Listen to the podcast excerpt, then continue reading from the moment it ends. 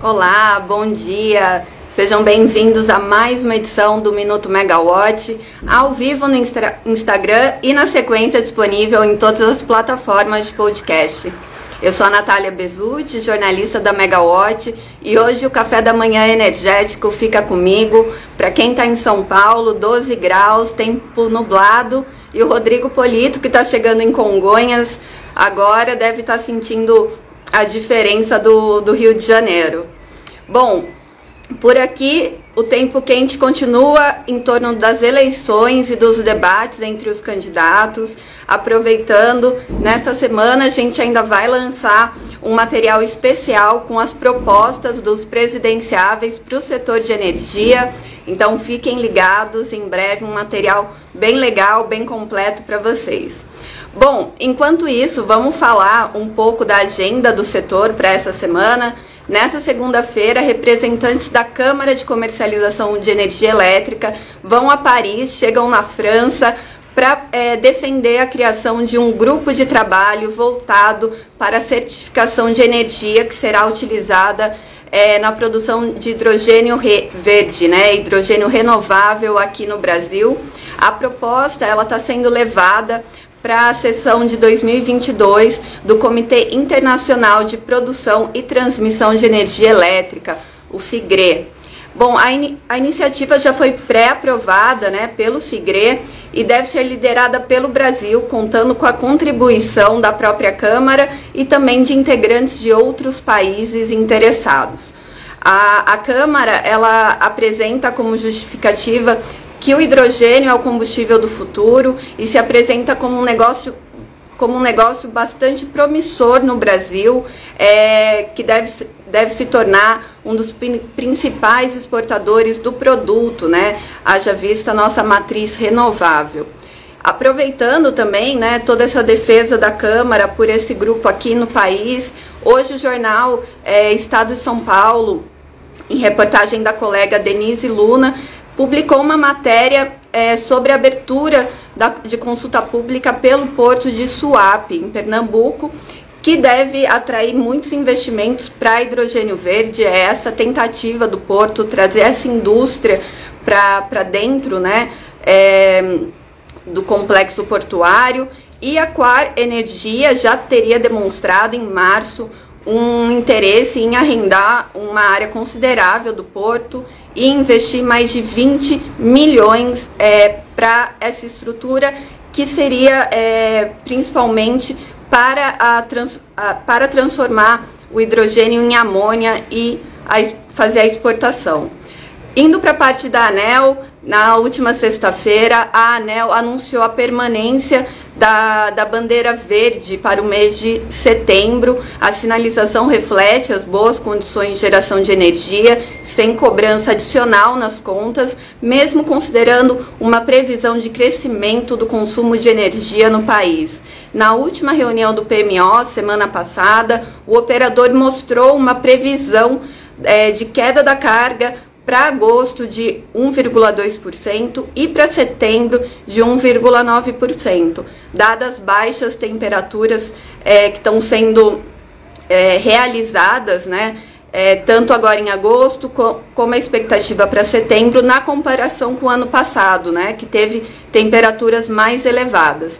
Mas aí, em outubro, é esperado uma recuperação da carga acima de 6% e no norte do país acima de 12%.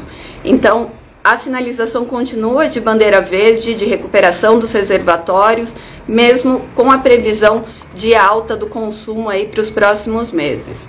Bom, para a reunião de diretoria dessa terça-feira, amanhã, é, na última reunião, a agência deliberou que as sustentações orais e apresentações técnicas somente serão feitas de forma presencial. Então vale aí ficar ligado que agora é, os interessados né, em fazer sustentação oral deverão estar presentes na agenda na agência reguladora.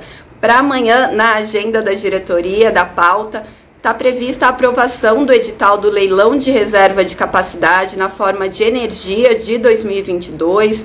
É, a aprovação do edital ocorre após aquele período de consulta pública de apenas 15 dias para cumprimento né, do edital. é, e, e publicação antes do leilão, que está previsto para 30 de setembro. Então, amanhã, consolidação dessa avaliação.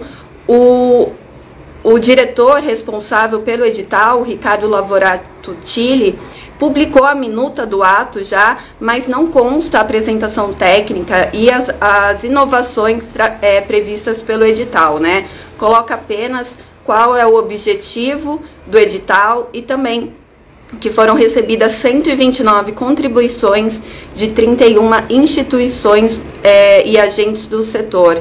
Então, essa era realmente a preocupação da diretoria, muitas contribuições num período muito curto para ser analisada, tanto pelos agentes quanto pela própria diretoria e suas deliberações.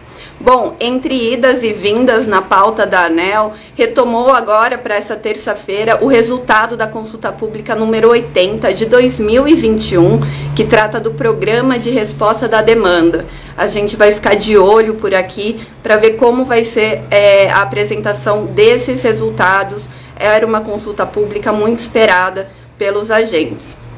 Sobre a agenda do ministro de Minas e Energia, já que a gente está falando de agendas, é, o ministro de Minas e Energia, Adolfo Saxida, hoje ele está previsto na agenda dele diversos despachos internos em, muito, em muitos horários e o que está aberto é apenas a, uma reunião às 18, que será uma re, reunião governamental com a Natalício Risden Júnior, que é o diretor-geral de Itaipu, é, do lado brasileiro.